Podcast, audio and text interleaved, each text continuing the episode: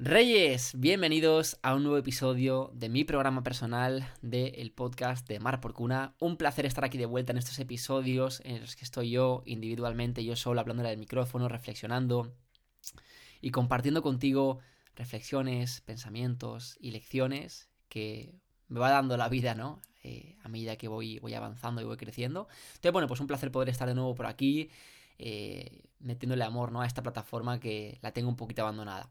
Entonces, bueno, hoy me gustaría hablar contigo de una frase, ¿no? Que es muy conocida dentro del mundo del desarrollo personal, que dice que a veces se gana y a veces se aprende, ¿no? Y me encanta porque esta frase, digamos que eh, es una reinterpretación de la frase de toda la vida que nos decían en el colegio, ¿no? De que a veces ganas y a veces pierdes. Pero ¿qué pasa? Que cuando, hostia, a nadie le gusta perder. Me explico, entonces, por eso me encanta esta frase, ¿no? Que no sé quién se la inventó, la verdad, en el desarrollo personal, pero es como muy conocida, ¿no? A veces se gana y a veces se aprende. me encanta porque es una forma de siempre de ver el lado positivo a las cosas, ¿no? Es que al final me doy cuenta cómo, bueno, estos estudian coaching, ¿no? Siempre se dice que la realidad es un 50% hecho y un 50% interpretativo. Entonces, esto tiene mucho que ver con que al final vemos la realidad no como es, sino como somos. Es decir, la forma en la que percibimos nuestra realidad tiene que ver con nuestro modelo interpretativo, o dicho de forma más fácil, tiene que ver con la forma en la cual nuestro cerebro, nosotros, observamos e interpretamos aquello que nos ocurre y que nos rodea. No sé si se estará escuchando, pero me hace gracia que me ponga a grabar un día un podcast y se pone el butanero a pasar a tocar aquí el. el butano, qué cachondeo.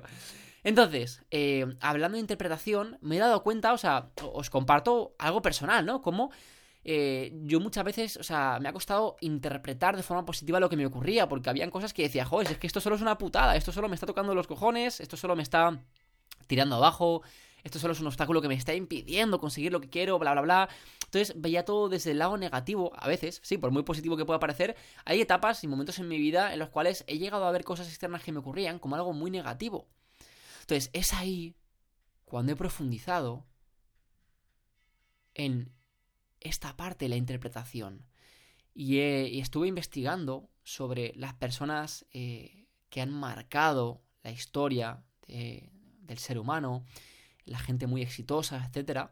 Eh, es, decir, estoy hablando de este tipo de personas que no se rinden con facilidad, que persisten ante la adversidad y son capaces de soportar esos retos y la presión y la responsabilidad que ello supone, ¿no?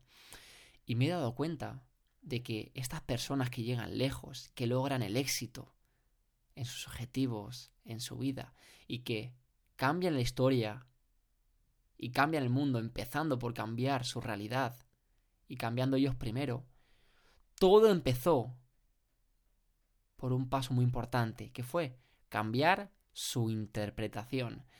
Y es por eso que toda esta reflexión ha nacido a raíz de lo que uno de mis mentores me dijo, ¿no? Mi mentor Israel Guerrero una persona que admiro muchísimo, además un gran amigo a día de hoy, eh, aparte de un gran empresario, me, me, comentó que él la frase esta, de que a veces ganas y a veces aprendes, él la llevaba un paso más allá y decía que a veces ganas y a veces reinterpretas lo que te ha pasado. Porque muchas veces, es que a mí me ha pasado, muchas veces eh, nos sentimos mal, nos sentimos derrotados, fracasados. ¿Por qué? Porque nos empezamos a contar la historia de, ay, es que esto no, no, nos ha salido como queríamos, este negocio no ha prosperado, no ha ido como yo me imaginaba, o este lanzamiento, o esto que acabo de sacar, la gente no le ha gustado, no sé qué. O en el terreno relacional, ¿no? Uf, es que em, este socio me ha abandonado y me ha dejado aquí tirado a punto de un evento para...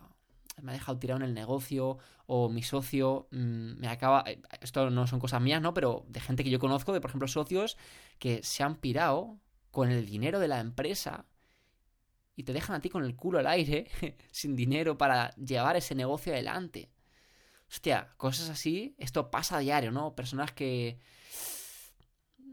igual con sus mejores intenciones, o algunas con las peores, no lo sé, pero te dejan con el culo al aire, te abandonan, socios y personas que te traicionan. Personas que imaginábamos que iban a ir por una dirección y de repente nos la cuelan por otro y nos dan esa famosa que decimos, ¿no? Frase de que te dan una puñalada por detrás, una puñalada por la trapera o por la espalda.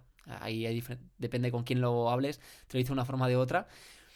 Pues esas cosas pasan a diario y eso es parte de la vida. Entonces tenemos que aprender a vivir con esas traiciones de personas que nos duele, de esas personas que nos rompen el corazón, de esas experiencias o inversiones también, ¿por qué no decirlo? Eh, ya que estamos aquí en un contexto de emprendedores, esas inversiones que a veces sentimos que hemos perdido el dinero, hemos hecho el tonto, hemos, hemos, invertido mal, con un mal mentor, o hemos invertido en unas acciones que una liada ya han bajado. Entonces, volviendo a la profundidad de la frase, me encantó entender qué significaba reinterpretar. Y antes de entrar a esto de reinterpretar, quiero decirte la famosa frase, ¿no? Que todos conocemos, ¿no? De que tú tienes la oportunidad y la posibilidad de ver el vaso medio lleno o medio vacío. O sea, esta frase es mundialmente conocida, hasta en películas la, la dicen, ¿no? Esta, esta frase. Y toda la razón. Al final, dos personas ven lo mismo. O sea, perdón, dos personas ven algo diferente, pero el hecho es lo mismo. El vaso está pues, por la mitad. medio lleno, medio vacío, como tú lo quieras ver. Entonces me di cuenta de, oye, mi mentor, lo que me acaba de decir, tiene toda la razón. La clave para yo poder incluso aprender de aquello que vivo, porque a veces me ha pasado que digo, sí, sí, ganas o aprendes, pero digo, coño, ¿cómo puedo aprender de esto que me han hecho? ¿Por qué? ¿Por qué me han hecho esto? ¿Pero cómo puedo aprender? Este cabrón me la ha liado, ¿no? Imagínate. Entonces, la clave para poder aprender y cumplir con, como con esta frase es reinterpretar lo que te ha ocurrido. Si reinterpretas, si eres capaz de reinterpretar aquello que te ocurre, aunque no te guste, vas a poder verle el lado positivo. Y si tienes un compromiso con ver el lado positivo de todo aquello que vives y de todo aquello que te ocurre, te aseguro que vas a llegar muy lejos, porque vas a estar mucho más alentado a continuar, vas a recargar tus pilas, vas a retomar el aliento para poder seguir caminando hasta llegar a tu objetivo y a tu visión. Te pongo un ejemplo. Y además tiene mucho que ver con esta plataforma en la que estamos, con el podcast. Yo, en cuanto me fui de casa a los 18 años, fue que empecé a dejar de estar tan activo por aquí. Primero me fui a vivir a Madrid, casi medio año, y luego me fui medio año a vivir a las Islas Canarias el año pasado. A Gran Canaria en concreto, ¿vale? Y la verdad que esas experiencias han tenido también su parte negativa. Para mí no ha sido fácil, ¿vale? Te lo confieso, para mí no ha sido fácil. Eh, en Madrid tuve varios retos. Eh, pero sobre todo en Canarias, para mí fue una etapa muy retante, también porque, bueno, eh, yo me fui a Canarias queriendo escalar el negocio, queriendo desarrollarme mucho más como emprendedor y, digamos, escalar todo lo que estaba haciendo y transformar, ¿no? Como para ir a un siguiente nivel en lo personal también. Y cometí el error, ¿no? De que también hay que saber escoger el dónde. Por ejemplo, Canarias, y además esto lo he hablado con, con, amigos canarios y demás, me lo han dicho. Es decir, Canarias es un lugar increíble para irte de vacaciones, para disfrutar, para vivir bien pero no es un lugar para crear negocio a lo bestia o para...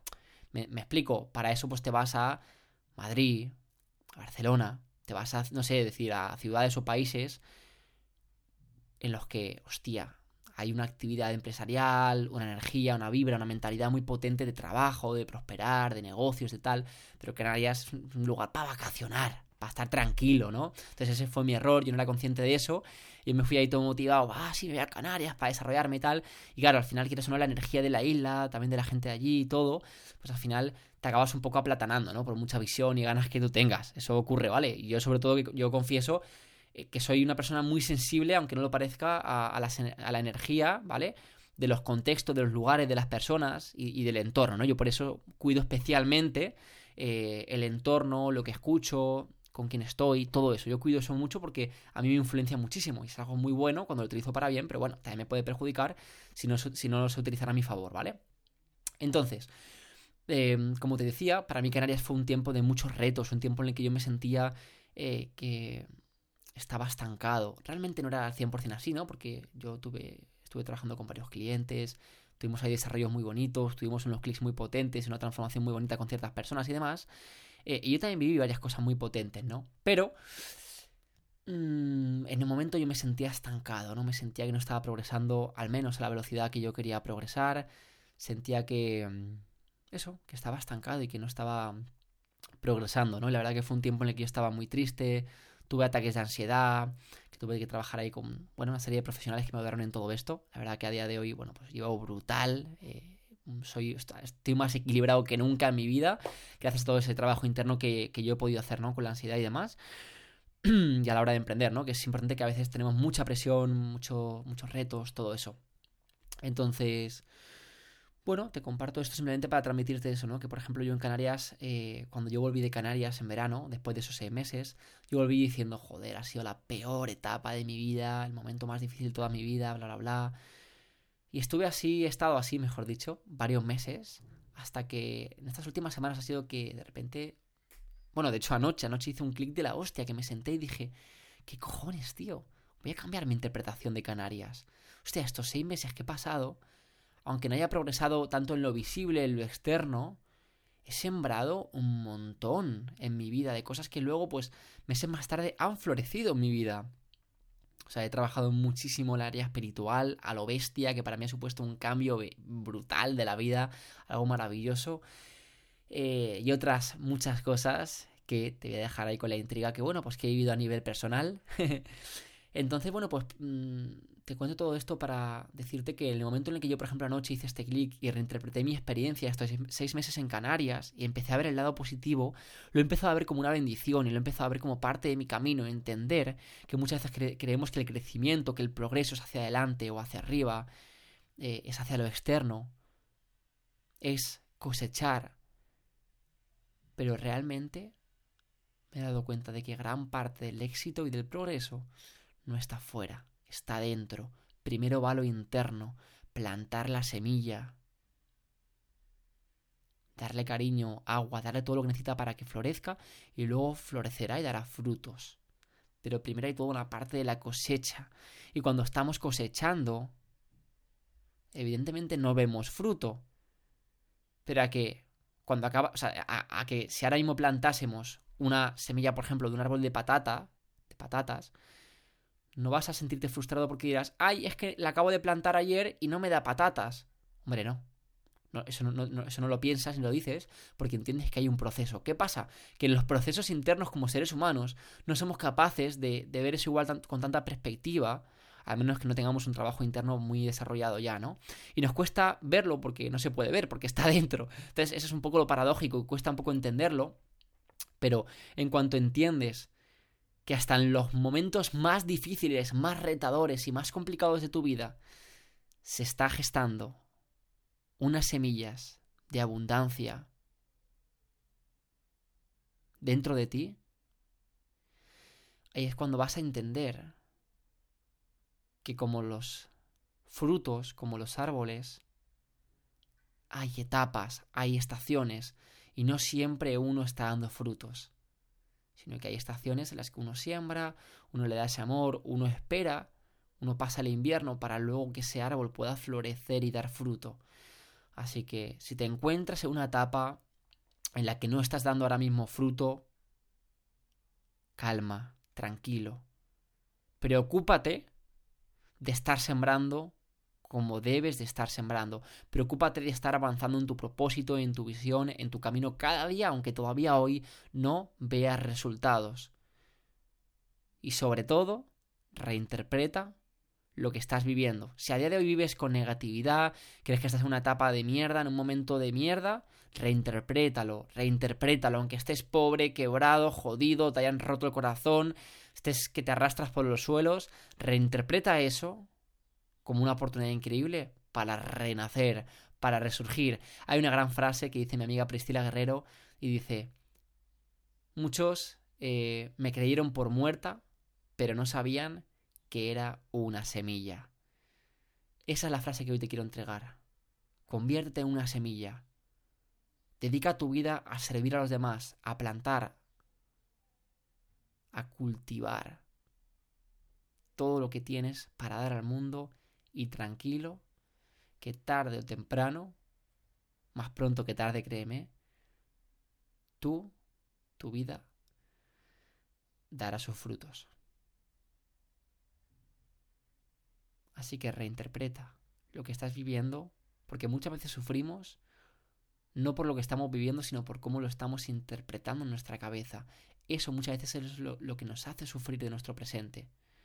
Entonces te quiero invitar a que reinterpretes y a que puedas disfrutar, gozar del momento presente entendiendo que puedes estar en una etapa de siembra o una etapa de cosecha.